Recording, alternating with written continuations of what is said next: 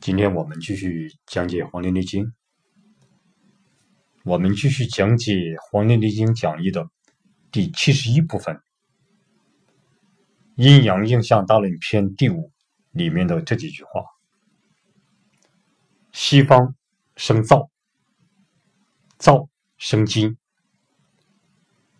金生心，心生肺，肺主皮毛。皮毛生肾，肺主鼻；西方生燥，燥生金，金生心，心生肺，肺主皮毛，皮毛生肾，肺主鼻。我们先看第一句：西方生燥，这个燥是火字旁的这个干燥的燥，火字旁干燥的燥。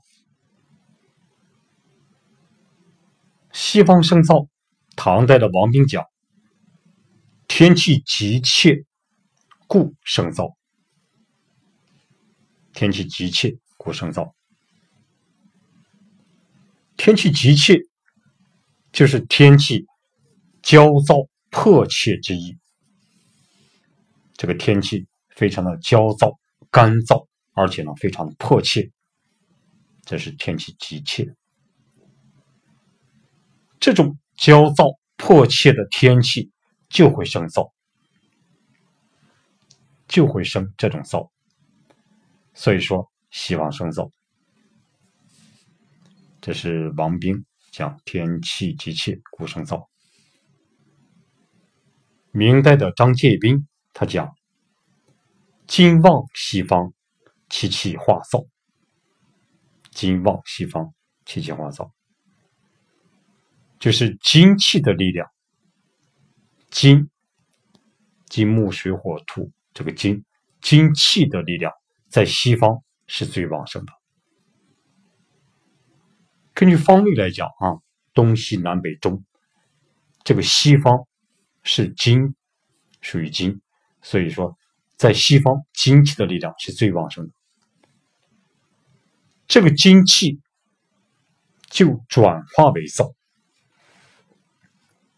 这个精气就转化为燥，所以说金旺西方，其气化燥。这是张杰斌讲。我们再看一下清代的张之聪，张之聪讲，西方主秋金之令，故其气生燥。西方。主秋金之令，故气机生燥。刚才我们讲，西方这个方位，西方这个方位，它主宰秋金的时令，它主宰这个秋季的时令。所以，西方强大的精气产生燥的作用和现象。所以，西方。强大的精气产生燥的作用和现象，这就是西方生燥。我们再看燥生金，燥生金。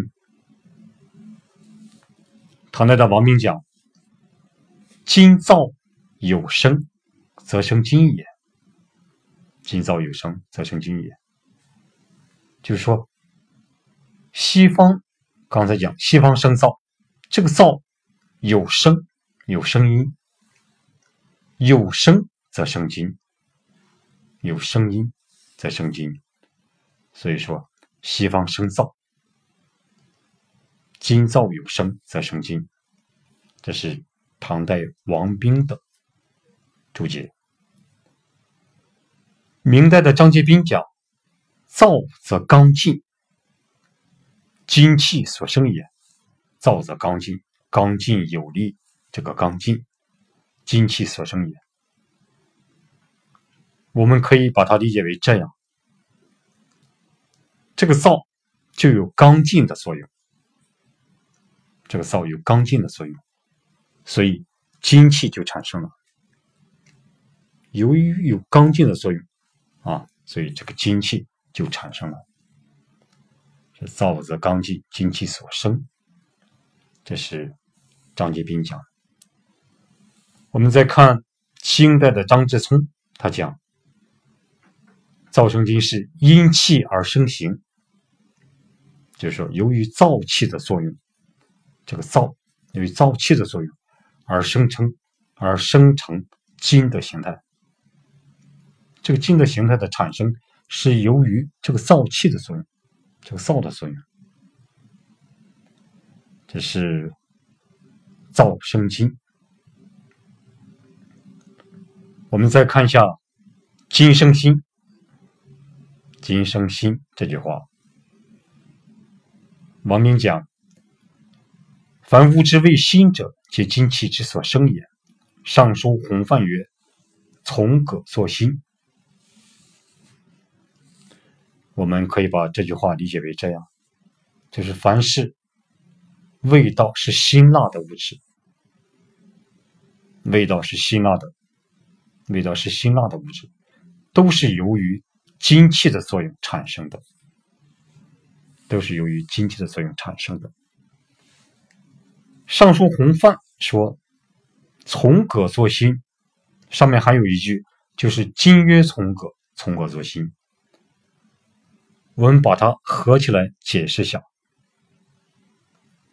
把它合起来解释一下，就金曰从葛，从葛作心。金曰从葛，完整的四字来源于儒家经典《尚书洪范》，它来源于来源于儒家经典《尚书洪范》。武王灭商，周武王。灭商汤的时候，问治国大法于商三贤之其子，就是说问治理国家的大法向谁问呢？向商朝的三贤之一的妻子。把这个询问的过程记录整理为《尚书之洪范篇》，所以把他这个治理大法、治国大法整理成。尚书洪范篇原文是这样：水曰运下，火曰炎上，木曰曲直，金曰从革，土曰稼色。运下作咸，炎上作苦，曲直作酸，从革作辛，稼色作甘。原文是这样的。中国以前的古人。中国先秦的先秦的古人认识人体生理、心理和生活环境这个天地气化物化规律的一个数学模型。这个天地气化物化规律的一个数学模型，就是五行相生相克的理论。就是五行相生相克的理论，其中的金，金木水火土的金，在方位上是西方，在天为燥，在地为金，在人为肺，在体为皮毛，在胃为心，在味道这个胃为心，在天之燥气，在天上的。这个燥气，我们知道，天之六气，风寒暑湿燥火，在天这个燥气具有清肃、收敛阳明的特性和作用，它具有这种清肃和收敛的作用，所以中医的术语为阳明燥金，阳明燥金。中医五运六气的理论。将人体视为一个小天地，中医根据五运六气的理论，将我们人体视为一个小天地，将天地将天地视为一个小宇宙。这个里面的物质和能量的运行规律是遵循五运六气的数学模式，这也是中医唯物辩证法，这是中医唯物辩辩证治病的基本理论，这是中医唯物辩证治病的基本理论。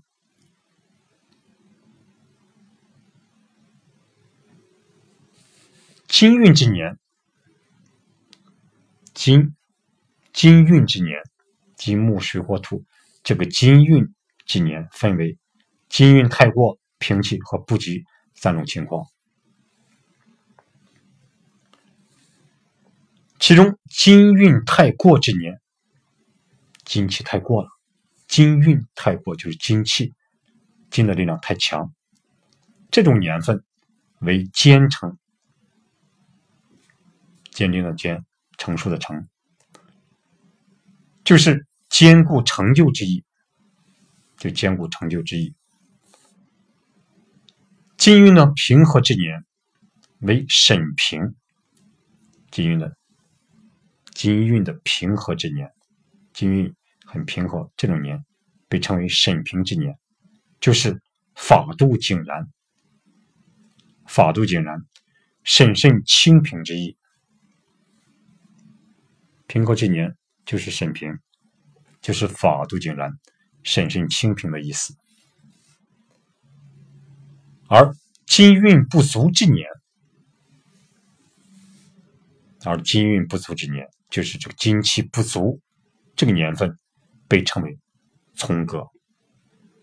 我们刚刚讲金月从格，这里提到就是金气不足之年，被称为从格。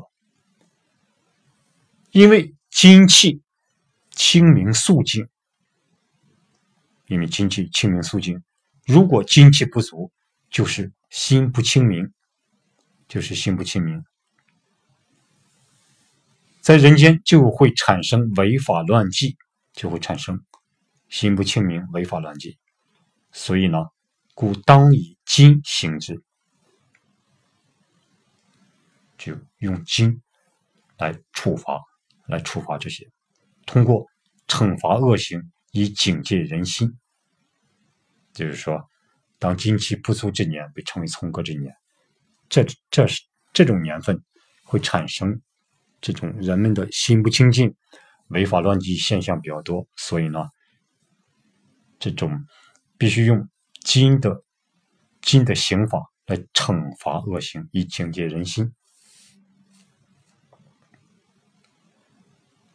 金曰从革，这个从是顺从、服从的意思。金曰从革，这个从是顺从、服从的意思。从革的革是革除、改革、变革的意思。金曰从革，顺从于改革、变革。这个金呢，具有能柔能刚。变革、肃杀的特性，这个金具有能柔能刚、变革、肃杀的特性。金又代表固体的性能，这个金呢又代表固体的性能。凡物体的生长之后，凡这个物体生长之后，必然会达到凝固状态。用金以示其坚固性，因为达到这个物。这个物体生长之后达到凝固状态，所以用这个金来试其坚固性，来看它的坚固性。这种呢又引申为肃杀、潜降、收敛、清洁之意，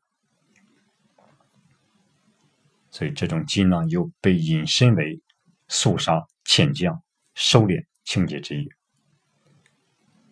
凡具有这类性能的事物或现象，均可归属于金，都可以归属于金。即随即随从正人所行之正道，改革自己的信行，就是随从正人所行的正道来改变自己的信行。另一方面呢，我们知道金也代表武器，也代表了战争。一种新的制度的建立，往往需要通过武力摧毁腐朽落后的势力，比如这个周朝取代商纣王，武王一怒天下定，天心人心，从而革之。这就是今曰从革，从革作新。而这个从革作新，就是从革。这个葱吧具有金的性质，它的味道是辛辣的。这个辛是一种味道，就是辛辛辣的意思。这就是辛辣的意思。这就是金生金。我们再看一下，心生肺，心生肺。王明讲：“凡谓之心者，皆先生长于肺。凡谓之心者，皆先生长于肺。就是，凡是味道是辛辣的，味道是辛辣的，都先进入肺，让肺生长。味道辛辣的，首先进入人的肺，来养育这个肺，让肺生长。这是王冰。”讲发为之心者，皆先生长于肺。清代的张之聪讲：因味而生脏，因味而生脏。我们知道，心是味道，这个心是味道，进入肺而生养肺，所以说因味。而生脏，就是说，这个味道是养育，是养育这种五脏的五味，是养育五脏的。其中，其中五味里面，这个辛的味道，辛辣的味道，是进入肺而养育这个肺脏的。所以说，这是张之聪讲的，因味而生脏。明代的马氏讲，人之五脏为肺属金。故心生肺，就是人体里面这个五脏只有肺，五行里面属于金，所以呢，故这个心生肺。根据这篇心生肺这个原理，我们就知道，辛辣的食物是养肺的，辛辣的食物是养肺的。那么哪些食物是辛辛辣的呢？哪些食物是辛辣呢？其中葱。蒜、韭菜、生姜、酒、辣椒、花椒、胡椒、桂皮、芭蕉、小茴香等等，这些食物属于辛辣的、辛辣的食物。经常食用这些食物，它养、生养人的肺脏，生养人的肺气。所以说，肺气不足。肺气不足的人可以适当的多使用上面这些食物，这是心生肺，心这种味道来生养肺。我们再看肺生皮毛，肺生皮毛。王明讲，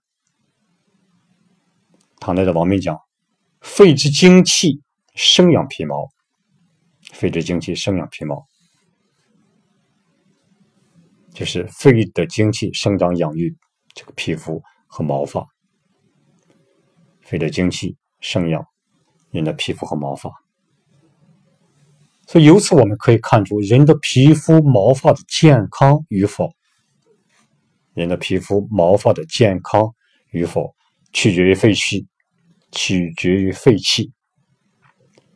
所以，对肺的保护，对肺的保护，也决定了一个人的皮肤和毛发的质量。所以说，要想皮肤好，要想毛发好，多养肺，多养肺。明代的张杰斌讲：“肺主皮毛也。”就是说，肺生皮毛。为什么肺生皮毛呢？是。肺主皮毛，就是由于肺主宰着皮毛，所以呢，肺就有生养皮毛的作用。由于这个肺主宰着皮毛，所以呢，这个肺就有生养皮毛的作用。这明代的张介宾讲肺主皮毛，清代的张之聪讲因脏而生形，因脏而生形。肺生皮毛，就是因脏而生形，因脏而生形，就是由于内脏的作用，由于内脏这个肺的作用而生成外在的形态，而生成外在的形态。由于内脏肺的作用而生成什么外在形态？生成外在的皮肤和毛发。这就是因脏。而生形，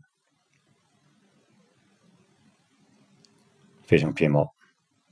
我们再看皮毛生肾，皮毛生肾。唐代的王明讲：“阴阳数曰，金生水，然肺金之气养皮毛矣，乃生肾水。”就是说。阴阳术里面讲，皮毛生肾的原理，人的皮肤毛发来生养肾的原理，就是金生水。皮肤毛发是肺金之气生养的，所以呢，它就具备金的属性。皮肤和毛发是人体的肺金之气生养的，所以它就具备。金的属性，我们按照五行相生相克的理论，按照五行相生相克的理论，我们就知道，皮毛、皮肤毛发的这个金就会生肾这个水，皮肤毛发所代表的金就会生肾所代表的水。由此，我们也能看出，由此我们根据皮毛生肾这个理论，我们观看人的时候，我们就知道，如果这个人皮肤毛发特别好，那么他的肾就必然很强。人的皮肤毛发如果很好的话，他的肾必然很好。这是皮毛生肾。我们再看一下，肺主鼻，肺主鼻。王明讲，肺藏气，鼻通息，故主鼻。肺藏气，鼻通息，故主鼻。就是这个肺，人的肺储藏的是呼吸之气，肺储藏的人的呼吸之气，鼻。连通着这个气和息，鼻连通着这个气，然后进行呼吸。所以呢，这个肺主宰这个鼻，所以这个肺主宰这个鼻，这就是肺藏气，鼻通息，故主鼻。由于这个肺储藏气，所以呢，鼻子呢又连通着它，进行着这种呼吸，连通着这个气息，所以呢，这种肺主宰着这个鼻。清代的张之聪说：“肺气通于鼻，肺合则鼻能知香臭，故肺主开窍在鼻。肺气通于鼻，肺合则鼻能知香臭，故肺主开窍在鼻。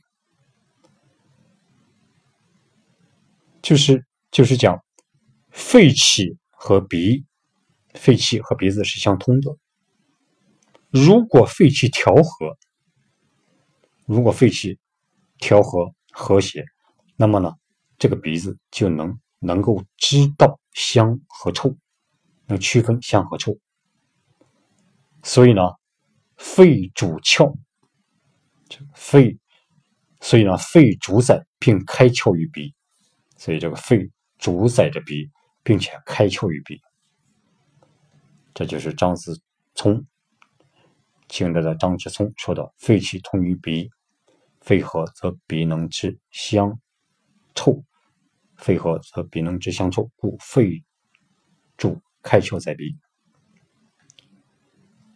根据这个肺主鼻这个原理，我们知道这个肺和鼻子的关系密不可分。